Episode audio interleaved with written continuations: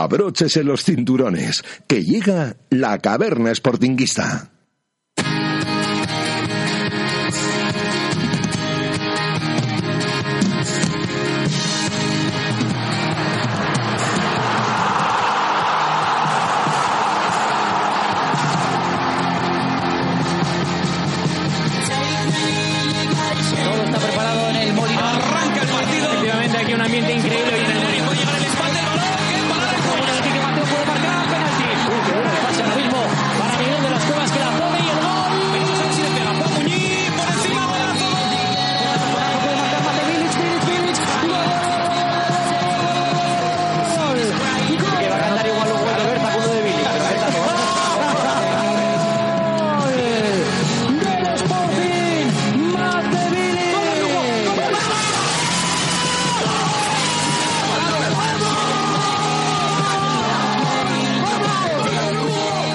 La caverna sportinguista.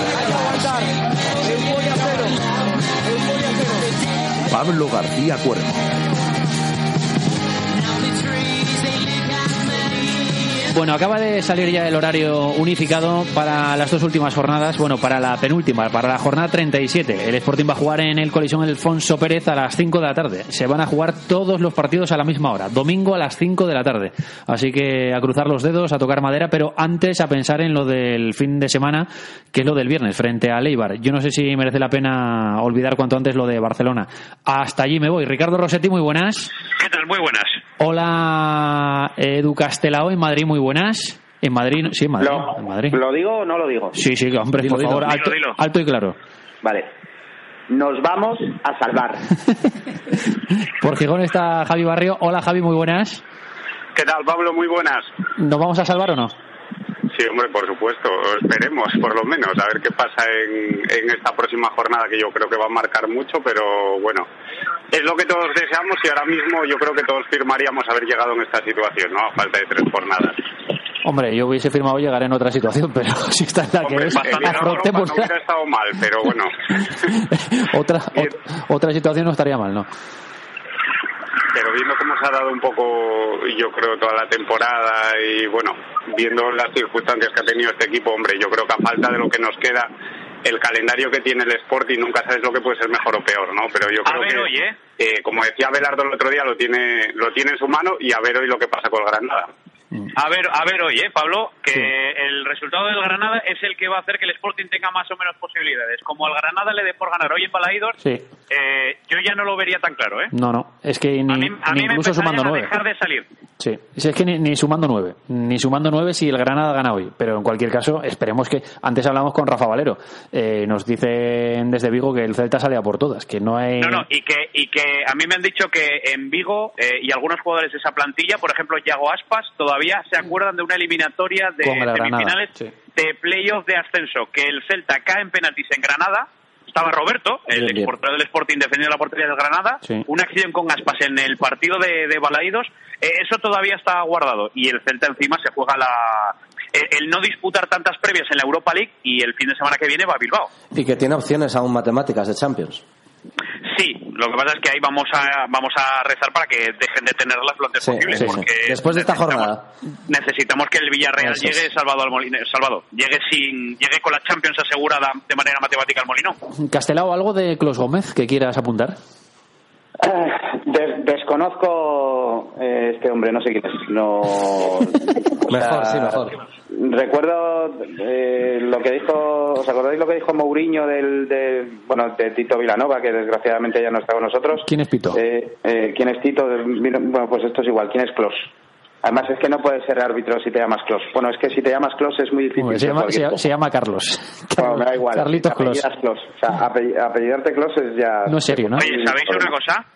¿Qué cosa? Después después del partido en el palco del Camp Nou, hasta el presidente Josep María Bartomeu eh, a los miembros de la delegación sportinguista con Antonio Veiga a la cabeza, con Javier Martínez, no vino Javier Fernández a Barcelona, eh, les dijo que les sabía mal el final del partido, que, que la actuación arbitral no, no había estado ni mucho menos bien. Hasta el presidente del, del Barça le dijo a la delegación sportinguista que, que lamentaba un poco aquel final del partido y que el resultado no era para nada lo, lo que se había reflejado en el terreno de juego. O sea que imaginaros hasta tal punto eh, en el que llegó la, la, actuación arbitral que fue totalmente ridícula en los últimos 20 minutos de partido. Yo, cuando... yo, yo creo que afea un poco incluso hasta la victoria del Barcelona, ¿no? Porque realmente es un partido en el que no deja contento a nadie, hombre, mucho menos al Sporting, que lógicamente es el que al final eh, se deja lo, los puntos, se viene aquí con seis goles de más y bueno, con cabreo de narices, ¿no? Pero yo creo que el Barcelona pues todo el mundo pone de alguna manera en cuestión a lo mejor una victoria que podría haber llegado por un cauce normal,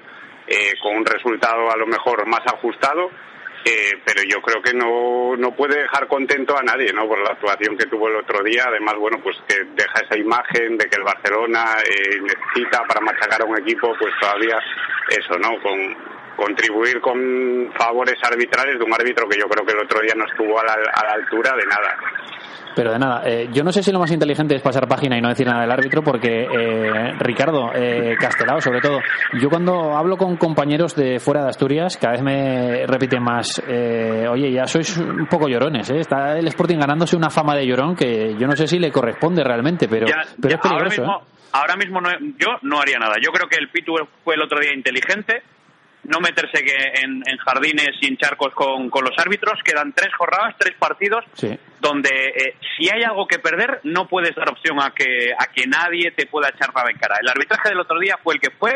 Eh, también es cierto que puntuar en el Camp Nou para un equipo como el Sporting es algo más que un milagro. Luego, mira, eh, si la gente está enfadada eh, en lo que se refiere a la grada, eh, hay que demostrarlo el viernes con un ambiente lo, lo más caldeado posible y lo más favorable para, para el Sporting. Creo que ahora mismo eh, no conviene ya eh, revolver las aguas porque ya vimos después de Granada que la cosa no ha cambiado. ¿Qué te pueden bene- beneficiar? Eh, como sucedió en aquella ocasión con Laporte y encima no te vale de nada porque el Sporting pierde ese partido jugando un muy mal encuentro. Estas cosas no conducen a nada. Eh, y el segundo, que yo no creo en campañas. O sea, yo creo que Klos es mal árbitro, tuvo un día horrible, eh, rema a favor de corriente Sí. y no tuvo el mismo criterio para los dos equipos. Dicho esto, eh, creo que darle más vueltas es perjudicial para el Sporting.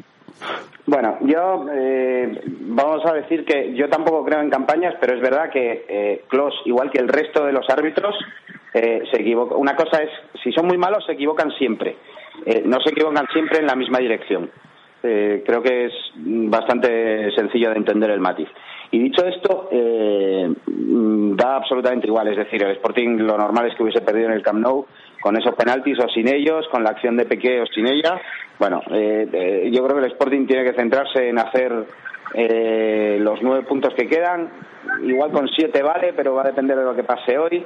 Eh, y luego, yo ayer lo ponía, yo lo- para mí lo peor de este final de liga es tener que estar pendiente de los 10 partidos de la jornada. O sea, porque en cada partido Algo eh, hay algo que me interesa que pase eh, con el único objetivo de que se salve el Sporting. Quiero decir, no lo, lo demás me interesa más bien poco, pero, pero siempre hay algo en juego. Entonces, eh, está siendo realmente fatigoso seguir estas últimas jornadas y estar pendiente hoy lunes, por ejemplo, de un Celta Granada que en condiciones normales pues no, No sabes ni que se juega. La- exacto, no sabía ni, no sabría ni que se juega. Eh, con lo cual, mm, bueno, vamos a ver lo que pasa esta tarde y a partir de ahí, yo creo que con siete puntos o con nueve, depende de lo de hoy, eh, el Sporting se puede salvar. Y no perdamos de vista al español. No perdamos de vista al español. No, ya, no, hay que per- eh, no hay que perder de vista a nadie, eh, Edu.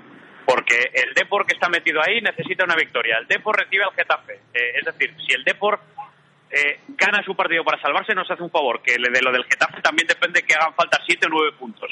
El español tiene al Sevilla, al Barça y lo que pasa en la última jornada al Eibar. Eibar que le valdría. Sí.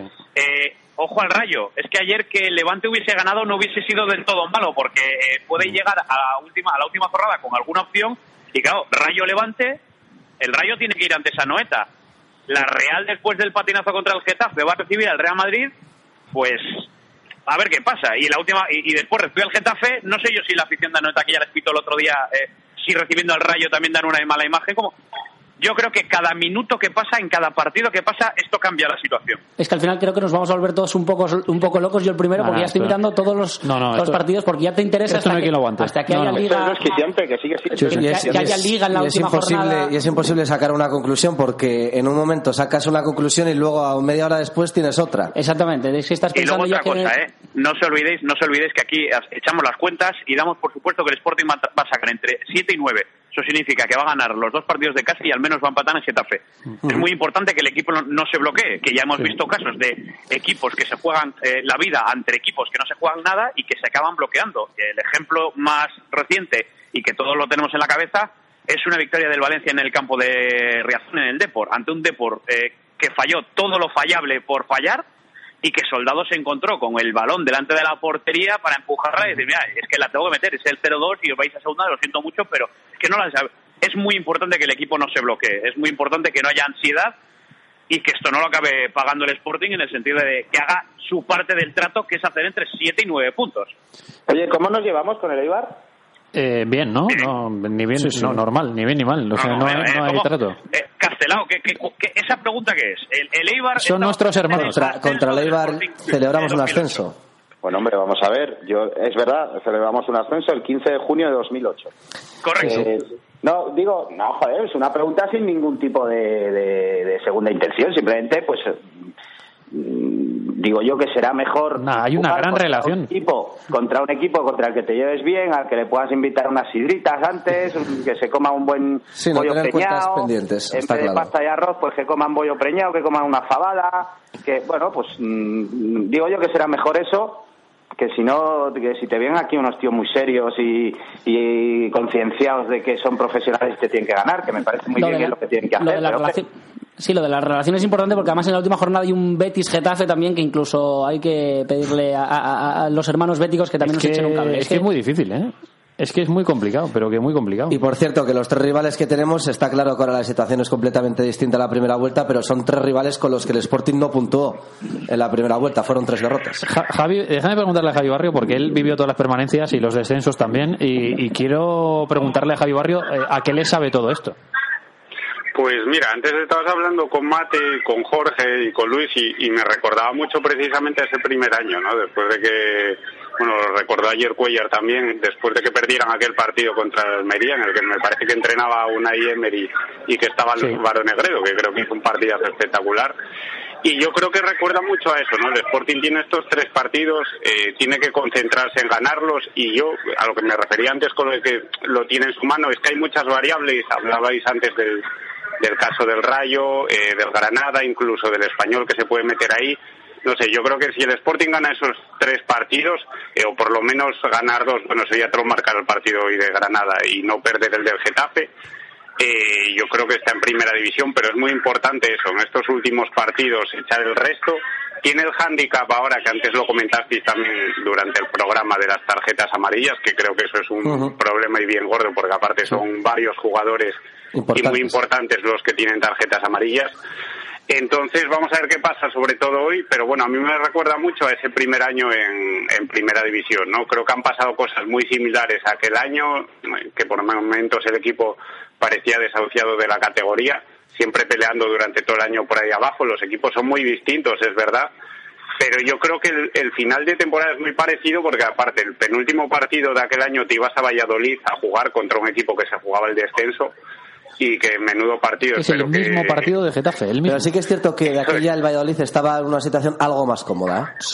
Algo No, más no, no, cómoda. no, no, para nada. Tenían Yo una estuve ayer repasando la clasificación. Ricardo, y estaba en una situación algo más cómoda. De hecho, no estaba en descenso. Pero el Valladolid No, no, llegaba no. que si perdía los dos partidos bajaba a Sí, segunda eso es, división. eso es. No, no, claro. Y tuvo que ir a jugársela a- al Villamarín. Al, No, Benito Villamarín hecho- que empataron a uno. Empataron y bajó el Y Betis. sí, sí. Bueno, es que de hecho Asenjo salva en una acción en el último minuto que el Betis un- no, marca, no marque el segundo y se baja, y bajaban ellos. O sea que de cómoda nada. Lo que pasa es que el No, cómoda no, pero algo más cómoda. Bueno, sí, porque pero venía también de una racha de no sé si era de siete derrotas o de seis derrotas. Yo creo que eran 10 partidos en los que no había ganado. Entrenaba Mendilibar, me parece que le había costado el puesto. Creo que la primera vuelta incluso estaban casi algo parecido a lo que le pasó al Deportivo este año. Bueno, el el el equipo. Lo que pasa es que el Getafe esa racha la, la ha empezado antes y la ha podido cortar en los últimos dos partidos, que a mí es lo que más eh, sorpresa me ha causado en estas últimas semanas. Mirar, yo por mucho que miremos el calendario, eh, los resultados nunca responden a la lógica del calendario. O sea que puede pasar cualquier cosa en cualquier partido. Antes decía un ejemplo muy bueno Ricardo, el del Valencia en Riazor, el Depor con 43 puntos, nadie contaba con el Depor para bajar en la última jornada, va al Valencia y gana sin querer, porque no quería ganar, gracias a ese bloqueo del Depor que, le impidió ni siquiera comparecer en el campo.